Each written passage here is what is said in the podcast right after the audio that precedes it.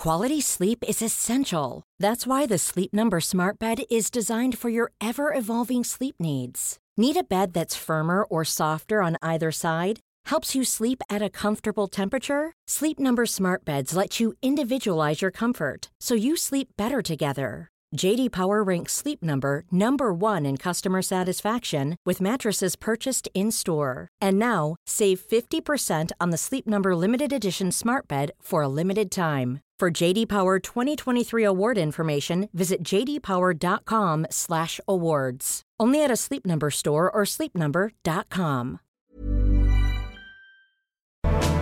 Domingo Soriano, buenas noches. ¿Qué tal, Brandao? Juan Ramón Rayo, buenas noches.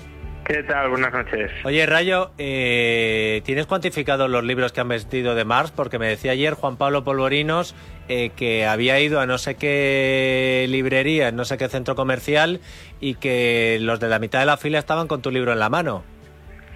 Bueno, eso ya, ya no lo sé, la verdad que, que me sorprendería, pero bueno. Eh, Dos horas firmando el otro día. Claro, si es que es modesto. Estos- Oye, escucha, un, escucha un segundo. Marta Cotarelo y Vizcaíno, estabais de testigo de, bueno, es que ya lo voy a decir, en un centro comercial, el Plaza Norte, eh, Plaza 2, el de Majadahonda, para que veas que te estoy dando datos de verdad. Y me dijo, oye, eh, que tenían ahí eh, en la mesa, eh, pero como pilares de estos del libro, como si fuera el bestseller y tal. Digo, anda, mira, y en la cola, no sé cuántos había, pero dice, y la mitad eh, llevaban el tocho de, de- Pero dice, ¿pero y esto qué es? ¿Un libro? Un- un- es, la Biblia de Rayo. Oye, eh, cuando te retires, acuérdate de del resto, Rayo, ¿eh? sí. No, hombre, no, sí, bueno, hombre. no, la verdad que se está, se está vendiendo bien. El Sí. problema es que tenemos un cuello de botella como los que hay en tantas partes de la economía y no, no terminamos de lanzar la segunda edición y hay partes de hay librerías que se han quedado sin stock, des- desgraciadamente, sí. Bueno, pues si te lo arreglo, me llevo un pellizco, ¿no? Que estamos aquí, Soriano y yo, que también queremos retirarnos pronto. Eh, al lío, y enhorabuena ahora en serio por el éxito de- del libro. Eh, estábamos hablando antes de, oye, y cuando la gente se reúne en Navidad, en la Nochebuena, el 25, el 31, el 1, a comer, y empiezan a hablar de estas cosas y pongan en común lo de, oye, Tú eres de los afortunados que entonces está bajando los precios, ¿no? Porque hoy el, eh, la vicepresidenta se ha felicitado de que España es el país donde están bajando más los precios de la Unión Europea y demás. Eh, había una noticia, he leído el titular, el confidencial Rayo, dice, si el IPC dice que baja la luz, ¿por qué la factura sube más que nunca? Eh, ¿Qué está pasando, Juan Ramón? Bueno, pues está pasando lo que ya ocurría hace meses y recordemos que cuando ocurría hace meses, pero en una dirección opuesta, el gobierno lo denunciaba como un escándalo estadístico, incluso se llegó a suponer que se habían cargado al presidente del INE para que modificara eh, la forma de calcular el IPC, dado que era inaceptable que en España el, el INE únicamente haga seguimiento de la evolución de los precios de la electricidad fijándose en los contratos con tarifa regulada, que en España son unos contratos que están indexados diariamente al mercado mayorista.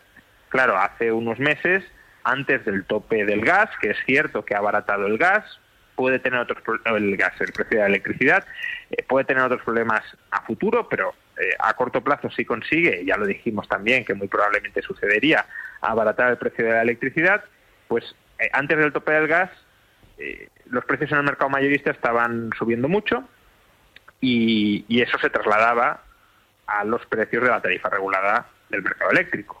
Claro, si el INE toma los contratos de tarifa regulada como si fueran todos los contratos de la economía, cuando el precio de la electricidad sube, aunque solo sea para los usuarios de tarifa regulada, que son aproximadamente el 35% del total, pues eso en el IPC se refleja como que sube la electricidad de todos los hogares de la economía, cuando en ese momento solo estaba subiendo para el 35% de las familias españolas. Y ahora ocurre lo contrario. Ahora lo que ocurre es que el precio en el mercado mayorista ha bajado respecto a los últimos meses, pero se están empezando a revisar los contratos a plazo. Y claro, se revisan al alza, porque en 2021, eh, aunque aún quedaba mucho eh, recorrido de escalada de precios, pero en 2021 los precios eran más bajos que, en la actualidad.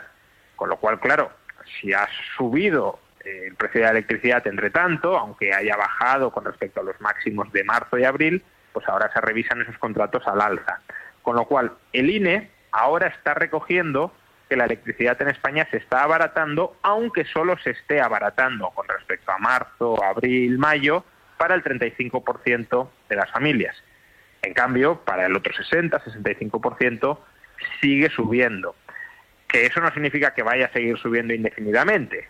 Si se estabiliza el precio en el mercado mayorista, eh, en los próximos meses lo previsible es que también ese 60-65% deje de experimentar subidas, no necesariamente bajadas o no tan intensas, pero sí deje de experimentar subidas. Pero claro, de momento el IPC ya nos dice que tenemos deflación en el mercado eléctrico y el 60%, casi dos tercios de las familias, pues están diciendo es que mi factura sigue subiendo. Pero lo grotesco ya no es ya no es esto, que, que bueno, si uno entiende cómo se calcula el IPC a partir de la muestra de contratos eléctricos era muy previsible que esto sucediera y yo de hecho ya, ya dije que, estaba sucediendo y que iba a suceder. ¿no?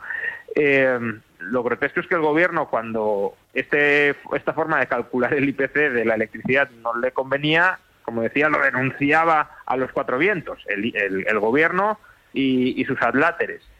Eh, en cambio ahora eh, se están colgando medallas de que el precio de la electricidad está bajando, de que el IPC es de los más bajos de Europa, cuando eso es un efecto estadístico, o en parte es un efecto estadístico, por el hecho de calcular el IPC de una manera que ellos consideraban errónea hace unos meses cuando les perjudicaba.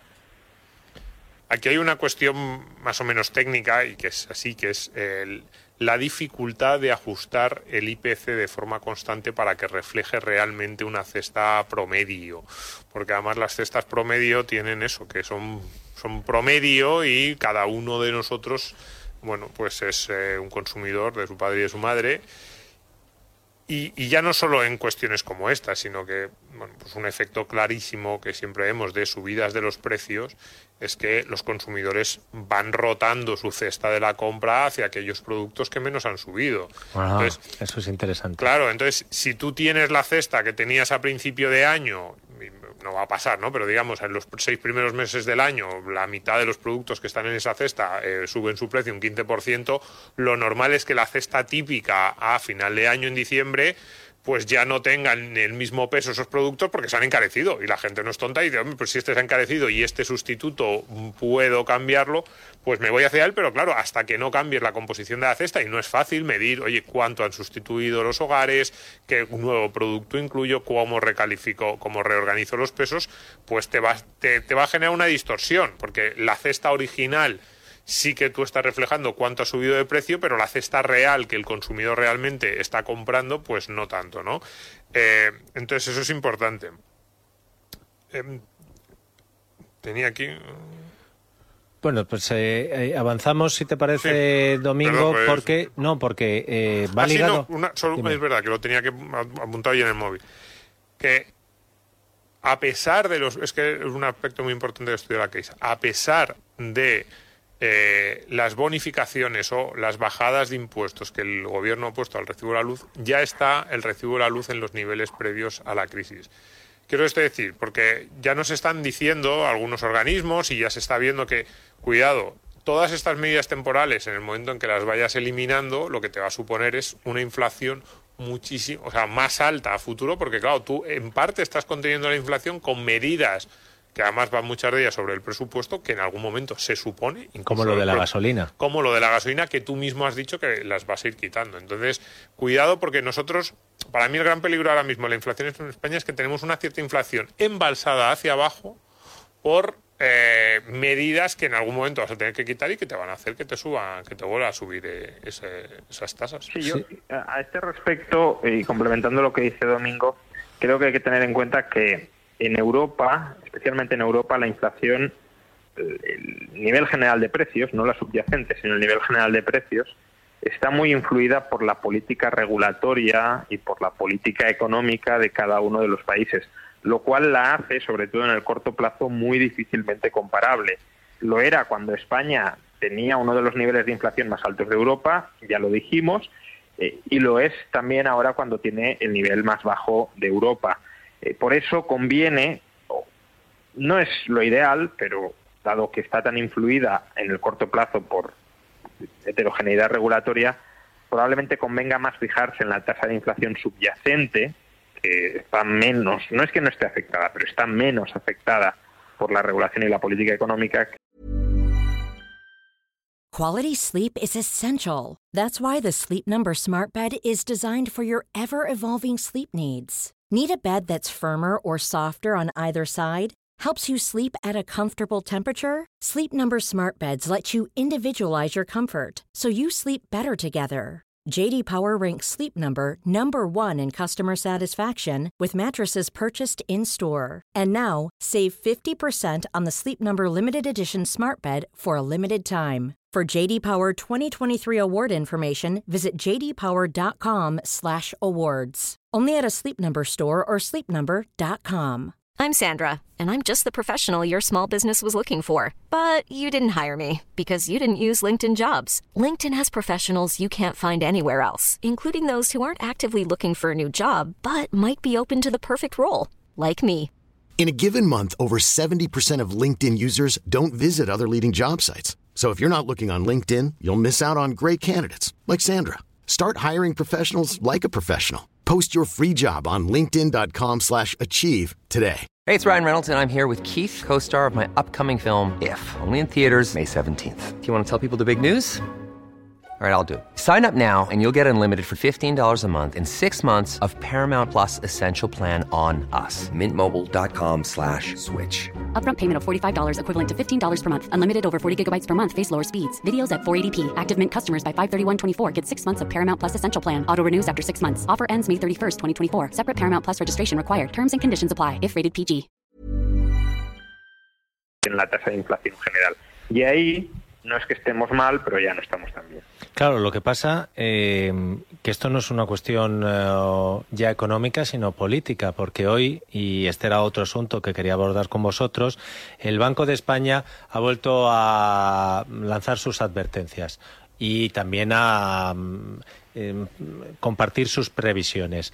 Ha dicho que el inicio del año va a ser difícil, em, pero sobre el tema de los precios que estáis hablando, ha dicho que retrasa su previsión de normalización de los precios eh, hasta el año 2025 porque eh, bajo la certeza de que el gobierno de España prorrogará durante 2023 buenas de, parte de las medidas para contener los precios. Lo de la gasolina está por ver porque es el 31, pero si están pensando en eh, el tema de los alimentos, si están pensando en la electricidad tal, ¿qué lo va a quitar antes de las elecciones municipales?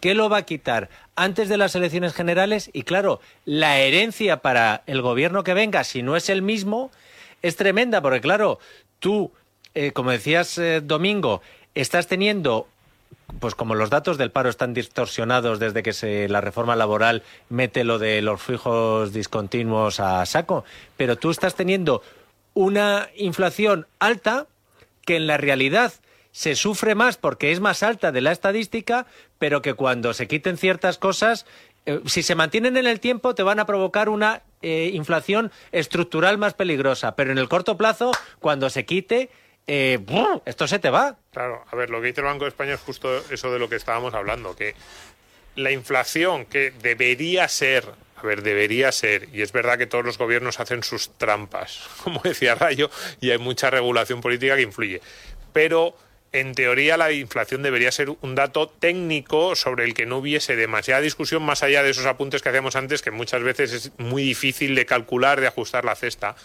Pero en realidad la inflación ya está dejando de ser un dato económico para pasar a ser un dato político. Es decir, tú podrías tener la inflación más baja de Europa, incluso más baja que la que tenemos ahora, la inflación más baja de Europa, si tú dices a los eh, comerciantes de España, oiga, coge usted todos estos productos de la cesta la compra básica, ni siquiera un precio máximo en el sentido clásico de no lo puedes vender a más, sino decirle a los comerciantes, "M- lo vais a vender a este precio que yo os diga y luego la diferencia entre ese precio y el precio de mercado que, que vo- a cobrar te lo abono yo vía presupuestos, que es algo más o menos lo que se está haciendo, por ejemplo, con la gasolina, ¿no? Entonces tú dices, tú pon el precio de mercado que quieras, pero luego yo te abono pues tanto por eh, kilo de producto. De esa forma si tú haces que eh, el precio que, el consumidor esté pagando esté en ese nivel, pues puedes llegar a bajar artificialmente la inflación. Pero claro, mm, el día que quites esa medida, la inflación te va a subir, que es lo que está diciendo el Banco de España. El Banco de España dice, en 2023 la inflación en España va a ser más baja de la que teníamos estimado porque no se van a quitar muchas de estas medidas, por lo menos durante buena parte de 2023, pero eso va a hacer que evidentemente el día que se quiten, pues para el año 2024 la inflación sea más alta de lo que habíamos previsto. Pero con un segundo efecto muy importante que es eh, el impacto que eso tiene en el déficit. Es que esto no lo está haciendo un país que diga, no, bueno, pero es que nosotros estamos tranquilos porque tenemos margen y podemos tirar de presupuesto. En un momento dado podemos tirarnos dos o tres años con ciertas alegrías presupuestarias porque, bueno, para ayudar a nuestros ciudadanos y para e-, evitar los peores efectos de esta inflación que, bueno, el típico argumento político que nos viene de fuera. No, no, lo está haciendo un país que tiene muy tensionadas las cuentas públicas y entonces a saber hasta qué momento el gobierno es capaz de bajar la inflación de forma política eh, enchufándoselo al, presupuesto público, al déficit. El doctor Rayo ya nos dijo hace tiempo, curar la inflación duele. Em, el Banco Central Europeo, eh, al menos en el tono, ha estado duro y el Euribor ha roto la barrera del 3%. Em, ¿Cómo ves esto, Rayo? Porque claro, si los precios no bajan o no bajan tanto, pero lo que te va a subir es la hipoteca, oye, menudo invento. Claro.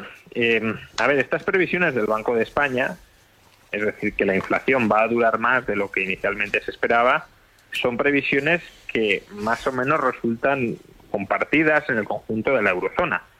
Veremos si son correctas o no. Esas son ahora mismo las previsiones que tienen los bancos centrales. Y esto explica por qué la semana pasada Christine Lagarde tuvo un mensaje tan duro eh, de cara a los mercados. Porque ahora mismo la previsión es que la inflación no sea transitoria, como nos decían que iba a ser a principios de este año o finales del anterior, sino que ahora la previsión es que la inflación se vuelve no los niveles actuales, pero sí niveles por encima del 2%, se vuelven estructurales. Y por tanto, para corregirlos, el Banco Central Europeo apuesta por la necesidad de subir los tipos de interés de una manera más agresiva de lo que hasta el momento se esperaba que fuera a suceder. Y eso se refleja en el Euribor. Pero tengamos en cuenta que aquí la Unión Europea se va a enfrentar a un problema eh, significativo si no hay un cambio en la política fiscal eh, de los estados. Me explico. Si los tipos de interés suben y siguen subiendo, el déficit fiscal va a aumentar. Y eso, si no queremos que se produzca una bancarrota, una quiebra estatal, va a llevar en algún momento, como ya lo llevó en el pasado, al Banco Central Europeo a tener que volver a monetizar deuda pública. Y eso va a seguir alimentando la inflación. Ya digo, si los gobiernos se empecinan en mantener sus altos déficits públicos y el Banco Central Europeo a corto plazo intenta moderar la inflación con subidas de tipos de interés. La forma de moderar la inflación es, sí, altos tipos de interés, pero reduciendo déficits públicos. Altos tipos de interés y altos déficits públicos no corrigen la inflación. De hecho, la pueden incrementar todavía más, dado que vuelven a los estados dependientes de que el Banco Central Europeo los rescate. Y si el Banco Central Europeo no quiere dejar caer estados, les tendrá que rescatar monetizando deuda. Y en este sentido, lo que apunta Domingo me parece significativo eh, cuando dice que las, los instrumentos de política fiscal que está utilizando España no los utiliza un país con muy baja deuda pública, sino un país que ya está muy endeudado. Eh, el Banco de España, esto a mí me ha llamado bastante la atención y creo que se ha comentado bastante poco, espera que la ratio de deuda pública sobre PIB vaya cayendo hasta el año 2024, pero que en el año 2024 y el 2025 con respecto a 2024 suba otra vez. No hay ahora mismo una previsión de que a largo plazo la ratio de deuda pública sobre PIB va a ir cayendo y convergiendo hacia niveles más, más razonables. No, cae hasta 2024 y vuelve a subir en 2025. Y sube hasta el 110% del PIB. Que en el año 2025 todavía estemos en un nivel, según el Banco de España, veremos qué sucede, pero que todavía estemos, después de toda la inflación que hemos experimentado, que eso contribuye a diluir la deuda pública, que todavía estemos en el 110% del PIB, es un auténtico dramón porque muestra que es que la deuda pública se está enquistando ahí y si se enquistan altos niveles de deuda pública en toda Europa, se enquista la inflación. Sí, la inflación, lo hemos dicho, los países del norte de Europa, los que le tienen más miedo a la inflación y los que tienen mucho peso también, las decisiones de la eurozona y del BCI que van a hacer ese peso, están en dos dígitos. O sea, la tranquilidad con lo que pasa en España es relativa, porque al final a nosotros nos va a afectar esa política y además es lógico y, y yo creo que es bueno.